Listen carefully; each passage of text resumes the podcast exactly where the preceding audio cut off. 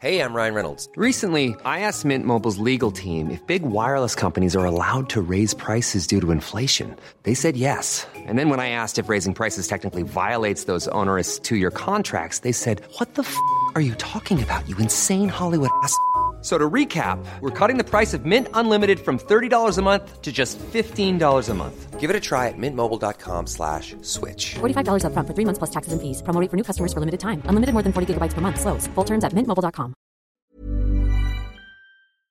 Heraldo Radio. La HCL se comparte, se ve y ahora también se escucha. Tarde a tarde, lo que necesitas saber de forma ligera, con un tono accesible. Solórzano, el referente informativo.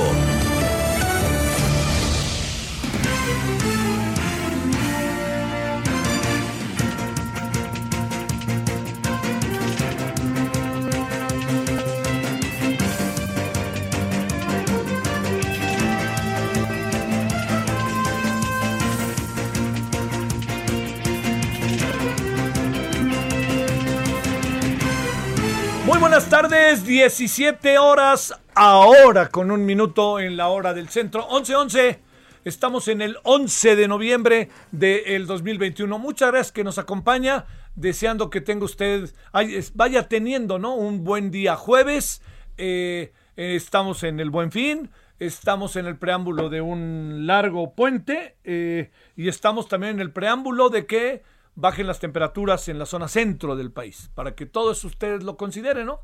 Para que vaya, ahora sí que, normando su criterio, como se decía en otro tiempo. Bueno, gracias que nos acompaña su servidor Javier Solórzano, eh, todos, todas quienes hacen posible la emisión, le agradecemos 98.5 de FM, Heraldo Radio.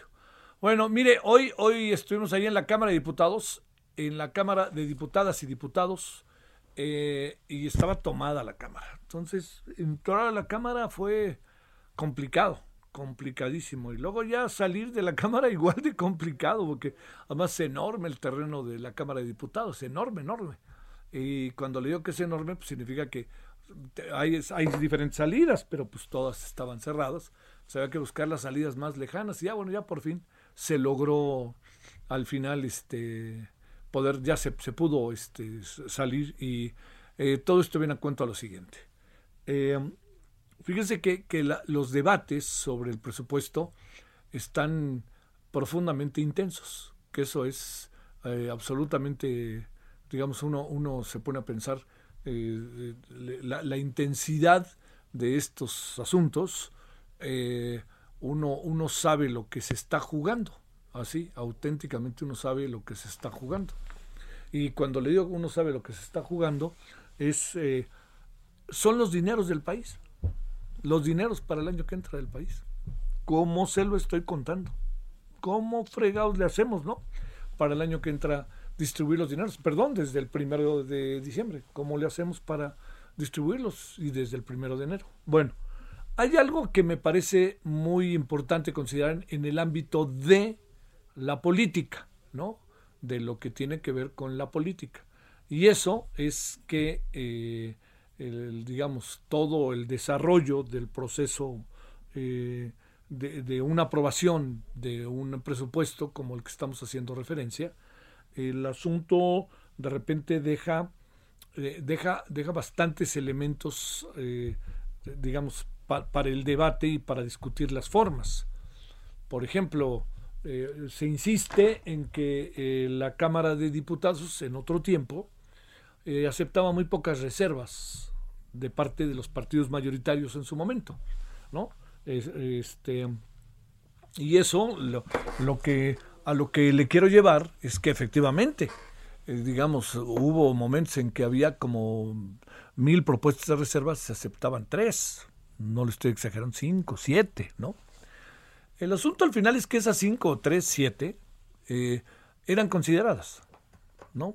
No del todo, pero eran consideradas. Se debatía fuertemente sobre ellas con razones. Eh, claro, ¿eh? les pasaban por encima, no nos hagamos. PRI y PAN pasaban por encima. Y luego, como hicieron el PRIAN, como dice López Obrador, pues entonces igual. Aquí ahora hay una gran cantidad de reservas. Gran cantidad de reservas. Quiere decir temas en los cuales la oposición no está de acuerdo y quiere que se debatan antes de aprobarse. Y entonces uno, que tiene la mayoría, puede decir, venga de ahí, yo acepto la mayoría, yo al ser mayoría estoy dispuesto, en su caso, a discutir y debatir todas las reservas. De las gran cantidad de reservas que tiene el presupuesto, por supuesto que tiene que haber una selección. No todas las reservas. Yo no estoy de acuerdo el dinero que le van a dar a la CEP. Yo no estoy de acuerdo el dinero que le van a dar al deporte. Yo no estoy de acuerdo, lo que quieran. Bueno, pero debe de haber razones. Y uno decide, la mayoría, esa mayoría decide si se aceptan las reservas o no se aceptan las reservas. El presupuesto ya ha sido aprobado. Entonces lo que se quiere es y, me parece que tiene la lógica, lo que se quiere con el presupuesto aprobado ahora es cambiar elementos del presupuesto aprobado o darle variantes al uso de los dineros o a la distribución de los dineros. Todo esto se lo cuento porque efectivamente puede haber una gran cantidad de reservas aceptadas a discutir.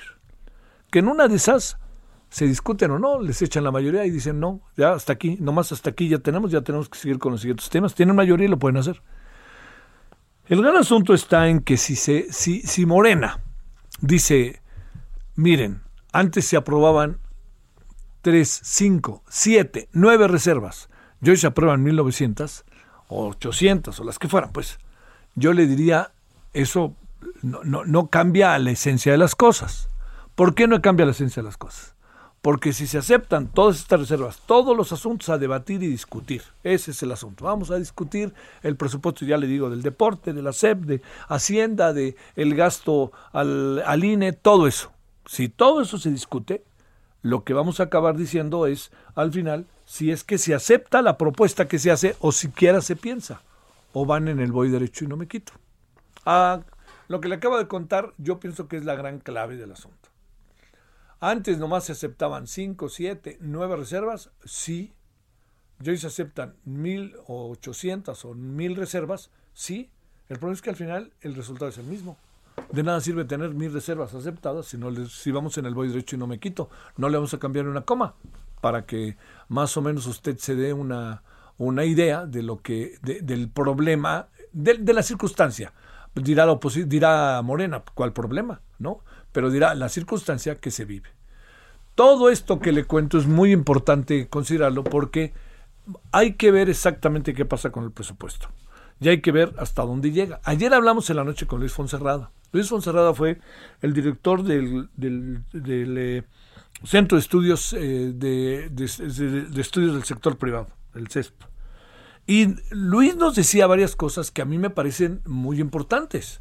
Dice, por ejemplo, quitarle el dinero que le quitan al INE no es que le peguen fuertísimo al presupuesto. Al final el, presupuesto es una cuestión altísima, acaba siendo como el 1% o algo así. Aquí lo que acaba uno viendo es que lo que quieren es echarse al plato al INE. Y entonces, usted le quita el dinero al INE, que fundamentalmente le está quitando el dinero para el proceso que se lleva que se va a llevar a cabo, que tiene que ver con la revocación de mandato. Entonces, la organización cuesta tanto, cuesta cinco pesos. Esos cinco pesos le quitaron al INE. ¿Y esto a dónde nos lleva? Nos lleva a que el INE quede expuesto. ¿Cómo le va a hacer el INE? Lo que están tratando de hacer es provocar que el INE mueva sus dineros por otros lados. El INE tiene fideicomisos, pero le voy a decir algo que la verdad para mí tiene gran valor. Entiendo que usted podrá decir si es pro Morena, pues este que se bajen el sueldo, etcétera. No se lo pueden bajar en automático. Es una disposición de carácter legal. Entonces, cambien la ley. Dirían los de Morena, pero ¿y eso qué es injusto? Entonces lo cambiemos. Es que es injusto ahorita, pero tiene un proceso por el cual ese, ese ámbito del salario tiene una razón de ser. Le, insisto, ¿eh? yo sí estaría de acuerdo en que se bajara el salario, pero el problema está en cómo hacemos el proceso. Es ahí donde estamos atrapados sin salida. Y le agrego el otro tiene fideicomisos. Los fideicomisos que se tienen, que yo creo que esto es sumamente importante, los fideicomisos que tienen, eh, que se tienen, son fideicomisos que están etiquetados. Es decir, yo tengo en el presupuesto una cantidad de dinero, pero también tengo estos fideicomisos. Son dineros que yo distribuyo para diferentes acciones que tienen que ver con el INE de sus trabajadores. Y entonces usted puede decir, eh, oiga, pero pues que le quiten el dinero a los fideicomisos, hay que cambiar la ley. Entonces aquí lo que sucede es que estamos de nuevo con este tema y muchos otros en esta brutal disyuntiva que va de la mano de cambiamos las cosas, pues cambiémoslas. Pero ¿cómo las cambiamos? ¿Y bajo qué estatus las dejamos? ¿Y cómo es que las vamos a cambiar? Nomás porque se le antoja a alguien, porque cree que eso es lo que hay que hacer en este momento. Todo esto que le estoy contando, créame, es muchísimo más importante de lo que parece, porque estamos, este está siendo uno de los grandes dilemas de este gobierno. Quiere cambiar las cosas, trae prisa y cuando las empieza a cambiar, lo que acaba haciendo el gobierno es le vale gorro el Estado de Derecho y eso no puede ser. Oigan, tenemos mayoría, nosotros somos legítimos. Los que ganaron antes también se dijeron lo mismo, ¿no? Yo reconozco en lo que corresponde a su servidor que estamos ante uno de los procesos de mayor legitimización de parte de la presidencia, de Palacio Nacional en este caso. Pero lo que sí le digo es que no es eso ocasión para que se haga lo que quieran con las leyes y con el Estado de Derecho. Y es ahí en donde estamos atrapados y vamos a estar atrapados un buen, buen rato, porque quieren cambiar el INE. Y viene lo que llama la reforma electoral. Y esa va a ser el año que entra. Entonces, un elemento como el que pasó hoy, este elemento de que le quitan el dinero al INE, ponen en evidencia al INE, lo tratan de generar su poca operatividad, su incapacidad, ¿para qué? Pues para que hagan un INE a imagen y semejanza de ya sabe quién. Y es lo peor que puede pasar. ¿Por qué? Porque en tres años López Obrador se va. Entonces aquí lo que hay que pensar es cómo va a seguir siendo la vida del país. ¿Usted qué quiere? ¿Quiere un INE como lo quiere el gobierno o quiere un INE autónomo? Bueno, hay que hacerle cambios al INE mantengamos autonomía y veamos cómo. Pero no les gustan los institutos autónomos, no les gusta la, no les gusta la autonomía, no les gusta el que haya crítica y eso está siendo un problema que tarde que temprano se, va a desbocar. Usted acuérdese de mí, espero no tener, que espero que mi boca se haga chicharrón, pero lo veo difícil. Estamos encaminando a, hacia circunstancias en donde tenemos que buscar a través de la participación ciudadana eh, procesos de cambio eso es lo que creo que tenemos que insistir, insistir, insistir. Procesos de cambio a través de la participación ciudadana. Lo que incluye, por supuesto, a quien hoy gobierna. Bueno, quien hoy gobierna, gobierna con toda legitimidad.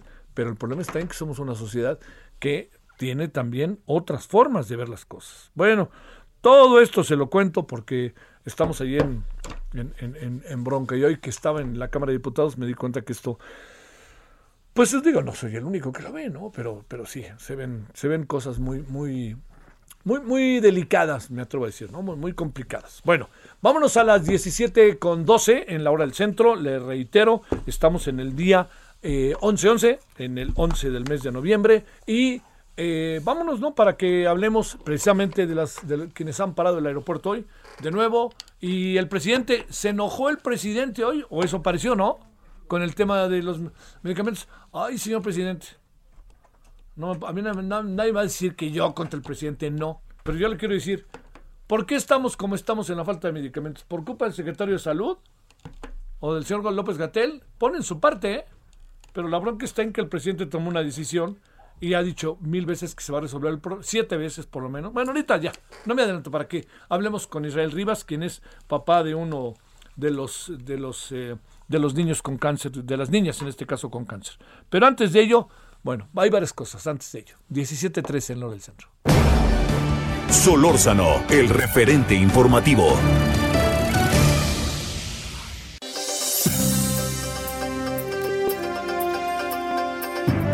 Bueno, vámonos a las 17.13 entonces con Gerardo Galicia que está en el aeropuerto.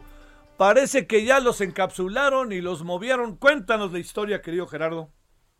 Así es, mi querido Javier, excelente tarde y ya decidió intervenir la Policía Capitalina apoyados por Guardia Nacional y se logra liberar la avenida Capitán Carlos León, el acceso principal a la terminal número uno del Aeropuerto Internacional de la Ciudad de México. Estuvo bloqueada por más de 30 horas, son ex trabajadores de aduanas en distintos estados de la República quienes habían estado denunciando, mi querido Javier, desde el día de ayer haber sido despedidos de manera injustificada. Hasta el día de ayer tenían eh, realizó una charla, una mesa de trabajo con autoridades eh, del SAT. Sin embargo, en lo que fue de este día no tuvieron ningún tipo de acercamiento. Se les ofreció hasta hace algunos eh, minutos una mesa de diálogo, sin embargo no se aceptó y fue por este motivo que decidió intervenir la policía capitalina. rodearon prácticamente estos manifestantes, son cerca de 15, incluso algunos los tuvieron que cargar para poder liberar la circulación de esta importante arteria, así que en estos momentos se garantiza la movilidad en la terminal número uno del aeropuerto. Los manifestantes en estos momentos están completamente rodeados por elementos policíacos y han llegado ya un grupo bastante nutridos de, elementos de Guardia Nacional, también eh, que se han colocado justo en esta RAM que comunica el circuito bicentenario con la terminal número uno para evitar un nuevo bloqueo en esta zona. Así que, mi querido Javier, para nuestros amigos que tienen vuelos programados o que van a arribar a la Ciudad de México por la terminal número uno, ya será más eh, fácil la movilidad, toda vez que esta avenida ha sido completamente esperada. A ver, ¿qué pasó eh, concretamente de estos trabajadores del SAT? Ahí, ¿qué es lo que eh, parece que, tienen también un buen, buen rato este, manifestando sus denuncias, pero ni que los voltee a ver, ¿no? Sí, sí, sí, desde hace como cinco meses fue que arribaron y comenzaron a tratar de dialogar con autoridades federales. La primera instancia, y de hecho la primera protesta, Javier, se realizó en Palacio Nacional. Estuvieron buscando eh, la forma de arreglar esta situación, su despido injustificado de 120 trabajadores. Sin embargo, al parecer no fueron escuchados y lo que nos comentaban es que esta fue su última opción para tratar de llegar a un arreglo. Sin embargo, se rompió el diálogo desde el día de ayer y eh, lamentablemente eh, tuvo que intervenir la policía replegando a estos manifestantes. Esperemos que en los próximos minutos se pueda concretar una nueva mesa de trabajo donde intervenga gobierno capitalino, sobre todo el gobierno federal, y que se llegue a un buen arreglo. Lo que están pidiendo los ex trabajadores de aduanas es sencillamente la reposición de sus trabajos o bien eh, un documento que les garantice que los van a recontratar en los próximos días. Ah, lo dudo, pero bueno. Sale mi querido Gerardo, ¿los papás de más mamás de niños con cáncer también ya se fueron? Eh, ellos eh, se fueron el pasado martes, mi querido Javier. De hecho, únicamente eh, sí cerraron la, esta misma avenida, pero lo que sí anunciaron es que todos los martes estarán realizando esta protesta hasta que se les garantice el arribo de, de medicamentos para poder garantizar a tiempo las quimioterapias de los pequeñines. Si esto ocurre el próximo martes, nos enlazamos inmediatamente. Bueno, sale. Muchas gracias. El presidente anda diciendo que ya lo arreglen y él lo desarregló y no, no hubo remedio y trapito, diría yo, mi querido Gerardo, ¿no? Pero bueno, gracias. Con todo gusto, mi querido Javier. Excelente tarde. Sale. Mire, ayer Diana Martínez estuvo al interior de la comparecencia del el señor Emilio Lozoya. La verdad que muy poca gente estuvo y ella lo vio, ahora sí que con sus propios ojos, como luego se dice de manera juguetona. Diana Martínez, escuchamos y cuéntanos qué viste. ¿Qué tal, Javier? ¿Cómo estás? Buenas tardes. Pues sí, por primera vez vimos al exdirector de Pemex, Emilio Lozoya, con el traje eh, eh, beige, este uniforme que utilizan los internos de las cárceles capitalinas, en este caso del reclusorio norte, donde ya Lozoya ha dormido ocho noches, eh, luego de que la semana pasada el juez Artemio Zúñiga le impuso la medida cautelar de prisión preventiva eh, justificada por el caso Odebrecht. Ayer eh, este mismo juez le impuso esa medida cautelar, pero ahora por el caso agronitrogenados. Pero ¿qué pasó en, en esa audiencia, Javier? Pues vimos a un Emilio Lozoya tranquilo, llevaba tenis azules, eh, tenía ahí eh, cerca de él un libro en inglés que se llama Las Rutas de la Seda, eh, una careta de, de, protección, estaba cerca de sus abogados, Miguel Ontiveros y Alejandro Rojas Prunera. Del otro lado estaban eh, los tres integrantes de la Fiscalía General de la República, la representante de Petróleos Mexicanos y el representante de la Unidad de Inteligencia Financiera. La, audiencia la encabezó el juez Artemio Zúñiga. Eh, ingresamos aproximadamente nueve, diez reporteros eh, y, fue rápido, hubo un, debate, no, no duró tanto la audiencia, sin embargo sí, sí hubo este debate con respecto a la revocación, la defensa de los Ollas solicitó la revocación de las medidas cautelares que se le impusieron al exfuncionario desde el 28 de julio de 2020, que pues son la colocación de un brazalete de monitoreo electrónico, que no saliera del país, que firmara periódicamente. Sin embargo, pues la Fiscalía aprovechó para solicitar la prisión preventiva justificada bajo diversos argumentos como la amistad que Lozoya tiene con el expresidente Enrique Peña Nieto y con otros empresarios también como Alonso Ancira, quienes pues según la fiscalía podrían ayudarlo a evadirse de, la acción de la justicia. Esto provocó una sonrisa en Lozoya cuando la eh, integrante de la Fiscalía menciona esto, esta amistad con Enrique Peña Nieto.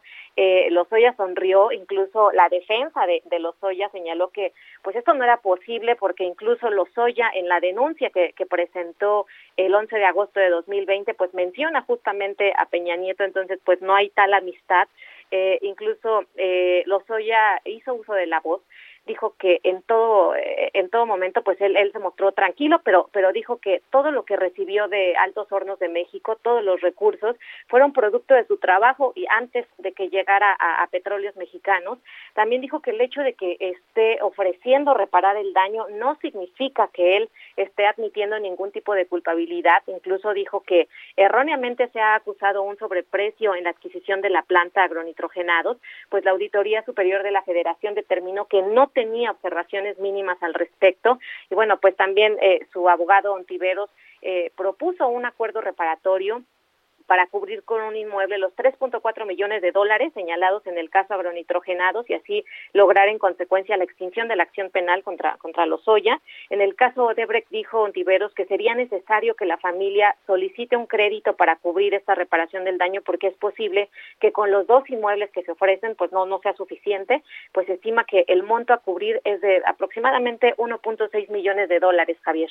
Oye, o sea, todo lo que se menciona, eh, Diana, del dinero, para, para él, para, para que él no, no, no, no quede liberado, sino para que tenga, se lleve el proceso a cabo en libertad, es esa cantidad a la que hace referencia. Eh, es que son dos procesos, eh, ah, incluso ayer, son, son, tanto el caso agronitrogenados como el caso Odebrecht, ayer Ontiveros sí especificó y, y, precisó que pues eh, en estos dos procesos, por lo menos en el caso de agronitrogenados, se ofrece, o por lo menos el monto que él tiene en mente son los 3.4 millones de dólares, eh, eh, ofrecen este inmueble y él lo que dice es que una vez que se llegue a este acuerdo reparatorio, incluso hace el llamado durante la audiencia a Pemex, dijo que eh, iba a contactar a la autoridad eh, de Pemex para que eh, incluso ya se, se pudiera dar este diálogo para llegar al acuerdo reparatorio y, y bueno, se lograra la extinción de la acción penal que es un poco lo que pasó con, con Ansira, tú recuerdas eh, este, este caso, eh, Javier, y en el caso eh, Odebrecht, pues ya sería eh, el tema de la suspensión, porque pues él ofrecería este, estos inmuebles, incluso lo que él señaló es que la Fiscalía tiene diferentes montos, incluso se habla de, de 7 millones de dólares, entonces lo que eh, Ontiveros nos precisó es que primero esperan que se formule eh, ya formalmente la, la acusación contra su cliente para saber pues de, de cuánto estamos hablando. Con base en ese monto que ya de la Fiscalía ellos podrían ofrecer. Por lo pronto él, dice, nosotros tenemos en mente 1.6 millones de dólares por el caso Odebrecht y 3.4 millones de dólares por el caso agronitrogenados. Entonces, más allá de, de, de que se impuso esta eh, medida cautelar nuevamente por, por segunda ocasión, creo que está el tema de que se puso sobre la mesa ya este acuerdo reparatorio o la reparación del daño que está ofreciendo eh, Emilio Lozoya. Sale, oye, una última cuestión, así se puede rápido, Diana. ¿Es cierto que cuando se le dijo que se iba a quedar se descompuso? ¿Estaba su mamá con él? Exactamente ahí. No, no, no, no, no estaba, no estaba su mamá, estaba solamente él. Yo lo vi muy, muy tranquilo. Se ve delgado, se ve muy delgado, eh, pero en todo, en todo momento estuvo haciendo anotaciones. Eh, te, te, digo que solamente sonrió eh, en este momento cuando le, le, hablaron de Enrique Peña Nieto, eh, pero pues no, no, no, no hubo como alguna, algún rostro o algún eh, gesto cuando le dijeron de esto, porque prácticamente ya, ya era algo anunciado. Sí sí, claro. sí, sí, sí. Muy buen trabajo, mi querida Diana, gracias. Gracias, buena tarde. Gracias. A ver, cerramos en breve. Elio, Elia Castillo, cuéntanos cómo están estas dos mil reservas al presupuesto, que supongo que servirán para nada, pero venga de ahí. Muy buenas tardes, Eber, te saludo con gusto. Bueno, te comento que al momento, a las 5.30 de la tarde, hay aproximadamente 80 reservas de estas 1994 que se han presentado. Ninguna ha sido aprobada esta sesión que reinició pasada las 10 de la mañana pues ha transcurrido eh, en un entorno pues más bien de confrontación entre las fracciones de oposición y del bloque López, López Obradorista quienes pues prácticamente se han dedicado más que a presentar reservas a eh, emitir descalificaciones, insultos y demás en contra de los bloques contrarios. Al momento, insisto, no se ha presentado, ni, no se ha aceptado ninguna de las eh, cerca de 80 reservas y bueno, todavía se esperan más de 1.900 eh, reservas por discutir. Se tiene previsto que el, eh, el dictamen de presupuesto de egresos de la Federación 2022 quede aprobado en lo general y en lo particular a más tardar el próximo sábado, pero pues eh, todavía es incierto el panorama de cuándo será eh, el momento en que se concluya con la presentación de todas estas modificaciones o propuestas de modificación al dictamen. Elia, te mando un saludo, gracias. Muy buena tarde. Bueno, vamos a la pausa, niños con cáncer y la economía. El referente informativo regresa luego de una pausa. Heraldo Radio.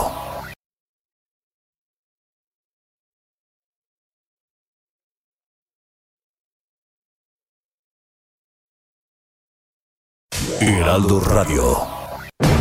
Estamos de regreso con el referente informativo. En el referente informativo le presentamos información relevante. Senado exige a Secretaría de Salud abasto de medicamentos y vacunas. Claudia Sheinbaum iniciará reuniones con todos los alcaldes la próxima semana. Niños de 5 a 12 años recibirán vacuna anti-COVID-19 en Tamaulipas a partir del 15 de noviembre. Estados Unidos registra su mayor nivel de inflación en 30 años. Ricardo Monreal respalda ajuste de fecha en revocación de mandato. Andrés Manuel López Obrador admite que abasto de medicamentos es cuestión de eficiencia. Estados Unidos vacunó a 900 mil niños de 5 a 11 años en una semana. En el Estado de México reportan más de 5 mil casos positivos de I'm Sandra, and I'm just the professional your small business was looking for. But you didn't hire me because you didn't use LinkedIn jobs. LinkedIn has professionals you can't find anywhere else, including those who aren't actively looking for a new job but might be open to the perfect role, like me. In a given month, over 70% of LinkedIn users don't visit other leading job sites. So if you're not looking on LinkedIn, you'll miss out on great candidates like Sandra. Start hiring professionals like a professional. Post your free job on linkedin.com/spoken slash spoken today. COVID-19 en menores de edad.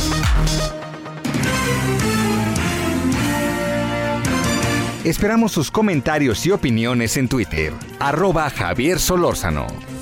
Arroba Javier Solórzano. Tú juegas a quererme, yo juego a que te creas que te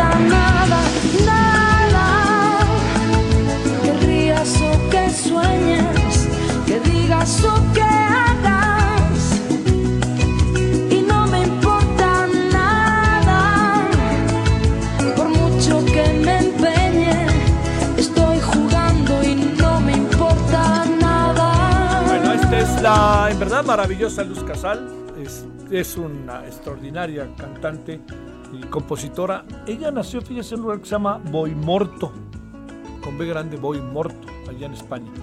Eh, tiene 63 años, nació en el 58. Eh, es una de las solistas quizás más valoradas en su país por muchos motivos, ¿no? Su voz, que como usted alcanza a apreciar, es buenísima. Yo sé que la podría conocer. Y los temas de sus canciones, entre que es juguetona, profunda, pues eso quiere uno, ¿no? También de repente pasarse en la vida. Esta canción es un santa cachetada marranera, ¿no? Ahí a su pareja, no me importa nada. Y ya ella cuenta por qué no le importa nada. Sé manejarme en las distancias cortas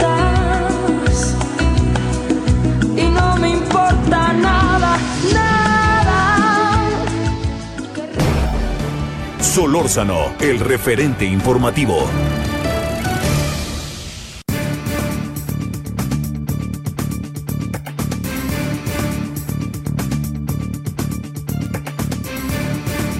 Vámonos a las 17:33 en la hora del centro. Pues hoy nos levantamos con la novedad de que el presidente exigió lo que no ha exigido. Perdóneme, o esa es mi impresión, a lo mejor estoy equivocadísimo el presidente le dio por exigir hoy lo que no ha exigido en tres años. Así, y además echó las responsabilidades para otro lado y él, como manato, se pone a las pilas. Bueno, Israel Rivas, papá de Dana, niña enferma de cáncer. Querido Israel, ¿cómo has estado? Javier, ¿cómo estás? Muy buenas tardes. Como siempre, es un gusto saludarte a ti, al auditorio, a tus órdenes. ¿Estoy equivocado o de repente el presidente dio acuse de recibo después de tres años y aventó culpas por aquí y por allá? No entiendo nada, como diría la señora Luz Casal. Pues fíjate que a mí me sorprende muchísimo también lo que estás diciendo, me sorprende con demasía ante ante la escasez de medicamentos que ahora sí diga, que ahora sí reaccione ante ante esta situación. Pero pero me parece Javier que y te lo voy a decir con con toda sinceridad, me parece que el presidente a veces se hace el tío Lolo, ¿eh? ¿Por qué? Porque sabía muy bien, estoy completamente seguro que sabía muy bien de, este, de esta problemática. Y lo sabe muy bien, Javier. Mira, para muestra un botón. Tú sabes que hoy en la Cámara de Diputados y ayer se está discutiendo el presupuesto de egresos de la Federación, que es muy importante. Y así como un ejercicio ciudadano, nos echamos un clavadito a ver cómo estaba el rublo de salud y me encontré con, con, con, con, con, con el, el, con la sorpresa de que en, en este país se van a invertir más o menos como 193 mil millones de pesos en materia de salud. Se oye muchísimo dinero y dicen que es un incremento del veintitantos por ciento. Y, y, pero si tú lo divides entre 126 millones que somos, pues nos toca, ¿sabes de a cómo? ¿Cuánto? De a 1.500 pesos al año en materia de salud más o menos como unos 70 dólares. Te puedes imaginar, esa es la inversión en salud que hay en este país. 70 dólares con todo lo del COVID. ¿eh? Entonces, vamos a seguir padeciendo con esa inversión, con ese presupuesto que más o menos es del 2.5% del presupuesto general que se está invirtiendo en salud. No, no vamos a salir adelante, Javier. Cuando un tratamiento oncológico, por ejemplo, el de Dana, anda como en los 2.5 millones, 2 millones de dólares. Entre el millón y medio de dólares y los 2 millones y medio de dólares. Anda más o menos como en los 30 millones de pesos, 25, 30 millones de pesos los tres años de tratamiento. Pero además algo más grave, tú sabes muy bien que el fondo de gastos catastróficos, el fondo que eran más o menos eh, eh estos tres fondos cauces y, siglo XXI eran fondos para enfermedades crónico-degenerativas, para enfermedades eh, complejas, para enfermedades catastróficas, se utilizaron para crear el INSABI. Eran 120 millones de pesos. Por ese, por eso a este presupuesto de ciento, eh, eh, 192 mil millones de pesos le tienes que restar 120 mil y te quedan 70 mil millones de pesos, que es realmente lo que se está invirtiendo en, en, en, salud en este país, que no es suficiente, porque te, te quiero hacer un comparativo, países como España o como Finlandia o como Suiza o los mismos Estados Unidos, más o menos lo que invierten por ciudadano al año son 8 mil, 9 mil dólares al año en salud. Es decir, comparo con los 70 dólares de México, es una risa, Javier, es una risa. Y lo más triste es que muchos países, hay como un parteaguas, el antes y después de la pandemia, muchos países entendieron el mensaje y la importancia de tener un sistema de salud sólido, de invertir en un derecho fundamental que es la salud para hacer este derecho justiciable, porque sin lana, perdón que te lo diga así, sin lana no hay derechos que se puedan llevar a cabo. Y este es el caso. ¿Cómo vas a hacer justiciable un derecho si tienes 75 dólares al año per cápita para invertir? Entonces, la verdad es que yo, yo, yo, yo te lo digo por, por lo que dice el presidente, que dice, ahora sí, ahora sí, ya tiene que haber medicamentos porque tiene que haber. Pero ¿de dónde, Javier? ¿De Oye, dónde? Diga, a ver, yo hemos platicado, Israel, y, y no se me olvidan como algunas este, estas experiencias ¿no? tuyas. Te pregunté una vez, ¿cuántas veces han platicado con las autoridades de salud? Dice, bueno, cuando nos reciben, porque ahí nos tienen esperando, yo creo que nos han prometido los medicamentos, una vez me dijiste que 25, 26 veces. Y cuando hablaste del presidente, el recuento que tú tienes, que el presidente dice, ahora sí ahí vienen los medicamentos, hablaste de siete ocasiones este, eso se ha incrementado o en qué está. Y lo digo para entender mejor qué quiso decir hoy el presidente, porque el presidente dijo hoy algo en lo cual es el- él, es el primer responsable porque él fue el que diseñó el cambio total en lo que corresponde a la compra y distribución de medicamentos.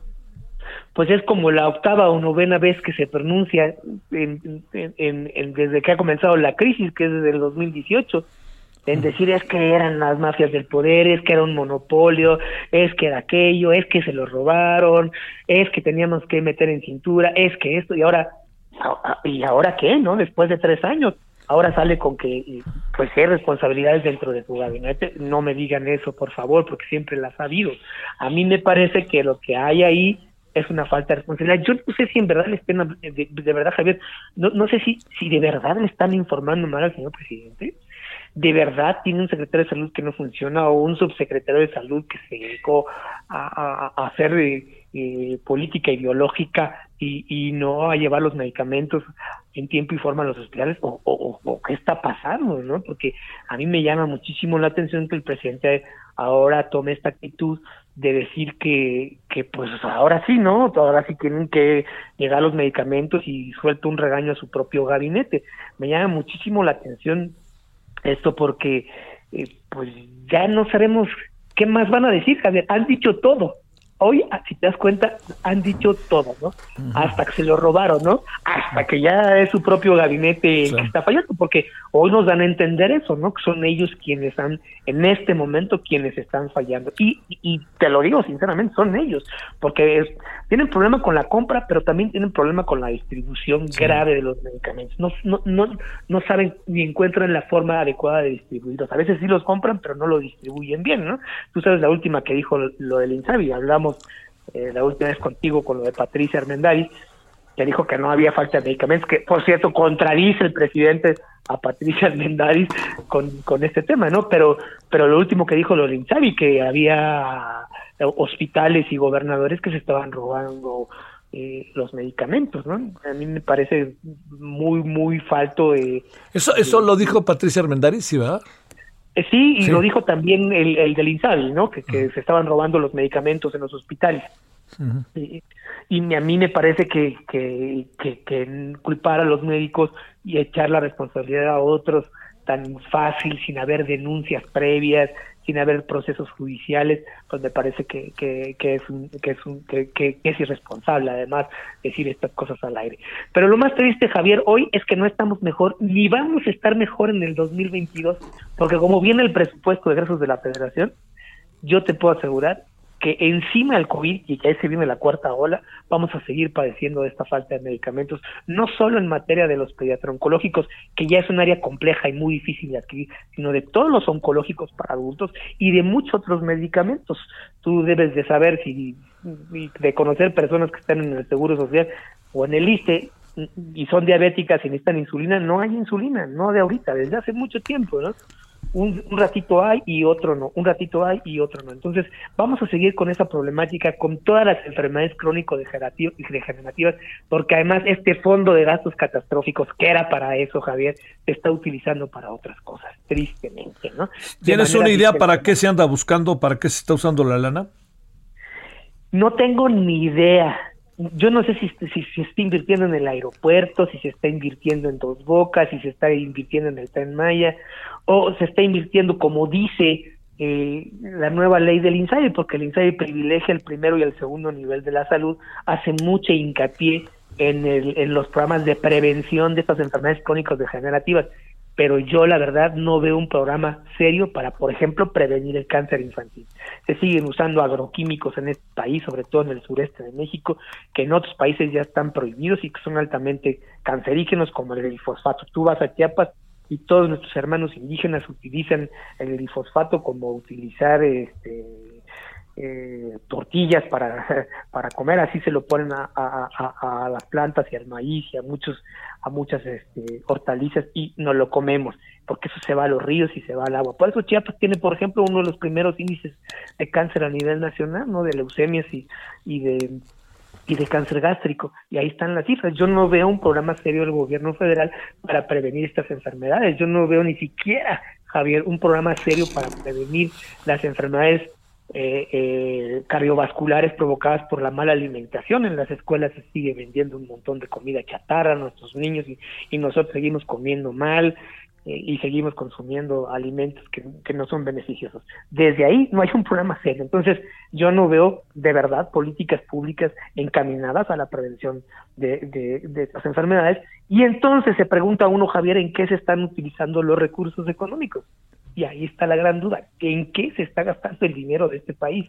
¿Y en qué se está gastando el dinero de la salud de los mexicanos? Que es un jugo tan importante que sería imperdonable que se lo gastaran en propaganda política electoral. No, no quiero pensar mal. No, no, ¿verdad? lo- es lo que la percepción que tienes, sí. Oye, a ver una cosa para cerrar, este, porque a mí, palabra, parece que, que, que, que estoy como insistente. Hoy que yo escuché al presidente dije, pero si el presidente es el, es, quien cambió este esquema, con yo no dudo que de manera genuina, con buena voluntad, pero el resultado al final, pues este, desde hace tres años ha sido negativo para lo que hizo el presidente. No estoy diciendo que aguantemos a las farmacéuticas y laboratorios que han hecho lo que han hecho y que han sido criticados, pero no hay nadie en la cárcel de los farmacéuticos, ¿o sí? No, y ese es el problema. Y te lo quiero decir para muestra un botón. Tanto se criticó el sistema anterior que tampoco es defendible. El Seguro Popular tenía sus grandes problemas y sus grandes problemáticas. Dana, que era usuario del Seguro Popular, tuvimos problemas también con el Seguro Popular en otros ámbitos. Pero te voy a decir una cosa, medio funcionaba. Ahora no funciona.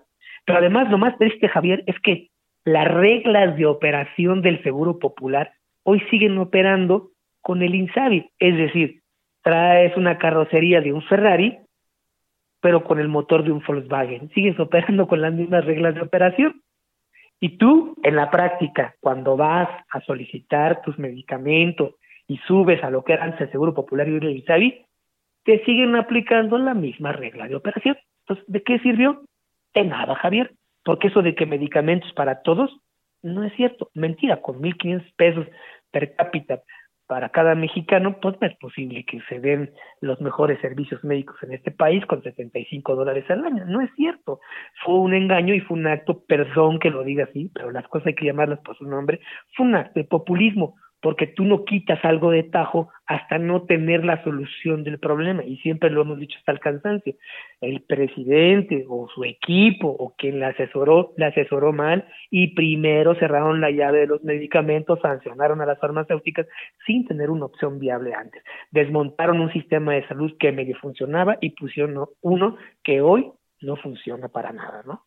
Entonces, pues ahí están las consecuencias de querer hacer los actos propagandísticos, de vivir de la popularidad y no de los resultados, porque los resultados son los que benefician finalmente a, una población, no los discursos son los que los que cambian las situaciones, ¿no? No, no, a base de discursos ni de buenas intenciones se transforma una nación y menos el sistema de salud.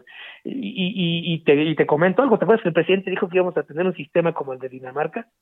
Y para tener un sistema como el de Dinamarca se necesitarían tres puntos del PIB anuales, ¿no? Que es lo que le cuesta a Dinamarca. Estamos hablando casi de un billón de pesos, es decir, una cifra estratosférica, casi casi lo equivalente al presupuesto eh, anual del año pasado o del año antepasado, ¿no? O la Bueno, mitad de sale. Israel, te mando un saludo y este, un día dijiste parece una burla, ¿lo sigues pensando? Yo lo sigo pensando porque ellos saben muy bien a dónde van y a dónde quieren ir. Ellos saben muy bien que esto va a seguir con, con estas inversiones ínfimas que se están haciendo.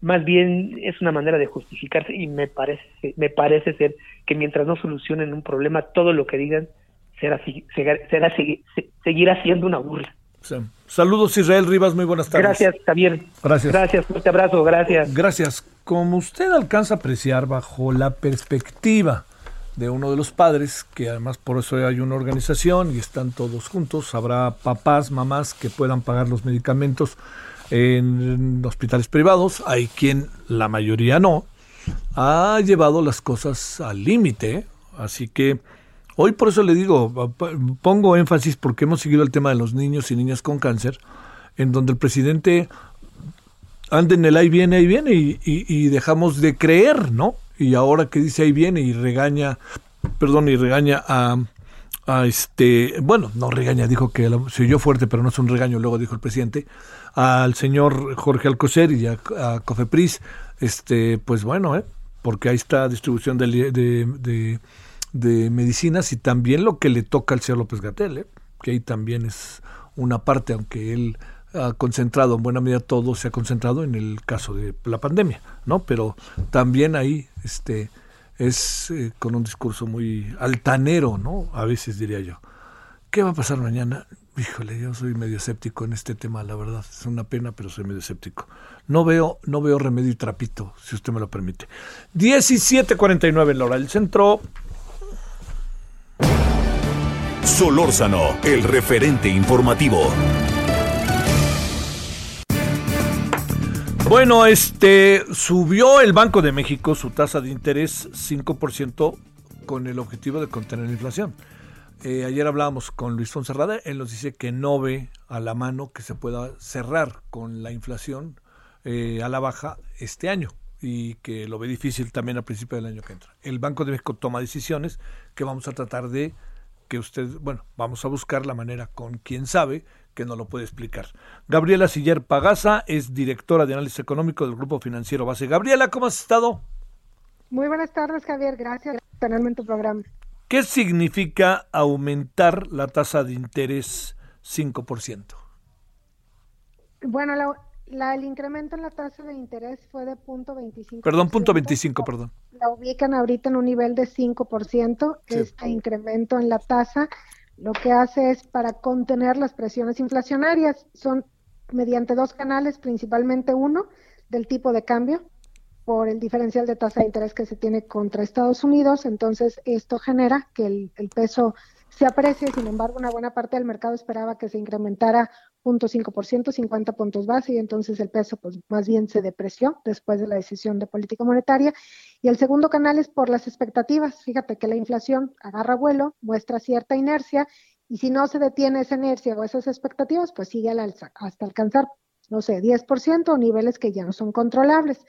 Y esto, por ejemplo, se ve en la encuesta que hace el Banco de México a los especialistas del sector privado, que durante 13 meses consecutivos la expectativa de inflación ha subido. Ahorita, por ejemplo, nosotros en Grupo Financiero Base creemos que la inflación va a cerrar en 7.15%. Recordemos, la última estimación es a octubre, 6.24%, o sea que la inflación va a seguir subiendo y aunque la inflación es importada una buena parte, porque tiene que ver con la desincronización global causada por la pandemia, pues el, el que las expectativas estén subiendo, pues agarra vuelo la inflación en México y entonces con esto se sigue subiendo. Al subir la tasa de interés, se detiene un poco este incremento en las expectativas.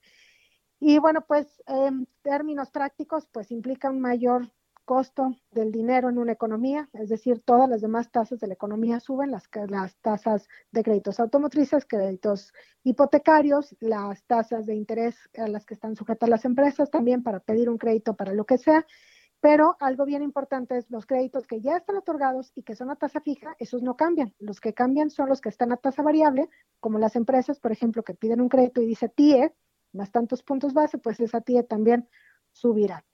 Y con oh. esto, bueno, pues sí se dice, perdón. No, no, no. Y con esto, y con esto, con esto.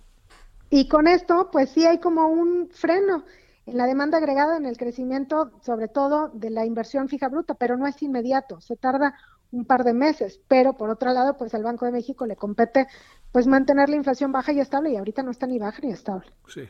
Oye, eh, a ver, eh, Gabriela, déjame plantearte el, el, el, tema que tiene que ver con el consumidor, contigo, conmigo, con las personas que traen tarjetas de crédito, de débito. ¿Qué les pasa? Van a tener que pagar un mayor interés si esa tarjeta de crédito tiene una tasa de interés variable, como generalmente están. Sí, claro. Y entonces, si alguien debe dinero, pues le van a llegar pues un mayor interés para pagar y ante eso, bueno, pues yo creo que ahí lo mejor es aprovechar que ya viene el, el aguinaldo, ¿no? Y tratar de saldar las deudas porque además se espera que así como la inflación siga al alza, pues que también la tasa de interés siga subiendo. Y se escucha como algo muy malo una tasa de interés del 5%, pero en marzo del año pasado, antes de que la Organización Mundial de la Salud declarara el COVID-19 como pandemia, en México teníamos una tasa de referencia del 7%, es decir, estaba mucho más alta, por lo que ahorita todavía no se puede decir que es una política monetaria restrictiva, simplemente que está subiendo para combatir precisamente la inflación. Y que sí, la inflación no hay forma, la alta inflación no hay forma de que nadie la pueda esquivar. Y es evidente cuando vamos al supermercado, por ejemplo, a comprar algo, pues que todo ha subido, más aún, por ejemplo, no sé, los aceites, grasas vegetales, un incremento como de 30% este año. Oye, por último, este, ¿qué, qué, qué, le, sugieres así muy en breve a los a- al público que tenga las tarjetas de crédito con renta variable con- este a, a pagar lo que se debe mejor pero pues estamos en el buen fin y eso qué hacemos Pues digo, en el buen fin hay, hay muchas ofertas a meses sin intereses. Hay que ser también cautelosos y prudentes ahorita, sobre todo contemplando que probablemente viene una cuesta de enero bastante difícil o retador, con una inflación más alta y que la recuperación económica no está siendo tan buena. Entonces, pues se recomienda simplemente ser prudentes, ver lo que se necesita en casa Y y, pensar también, colorado. bueno, un poquito Sale. más a la- más alto. Te eh, mando un saludo Gabriela Siller Pagasa Muchas gracias, Javier. Igualmente un saludo, que estés muy bien. bueno para la noche este tema para la noche el tema de los niños con cáncer eh, a las 21 horas en hora del centro en la televisión para la noche la caravana. ¿En qué anda? No hemos podido hablar con Luis Razón porque hemos tenido problema de comunicación, pero esta misma noche sí lo vamos a poder hacer. Eh, ganó María José Alcalá, va a ser la próxima presidenta del Comité Olímpico Mexicano. Felicidades y que le vaya bien, en verdad. Hasta el rato, adiós. Hasta aquí, Solórzano, el referente informativo. Heraldo Radio, la HCL se comparte, se ve y ahora también se escucha. Imagine the softest sheets you've ever felt. Now imagine them getting even softer over time. That's what you'll feel with Bowl and Branch's organic cotton sheets. In a recent customer survey, 96% replied that Bowl and Branch sheets get softer with every wash. Start getting your best night's sleep in these sheets that get softer and softer for years to come. Try their sheets with a 30-night guarantee. Plus, get 15% off your first order at bowlandbranch.com. Code BUTTERY. Exclusions apply. See site for details.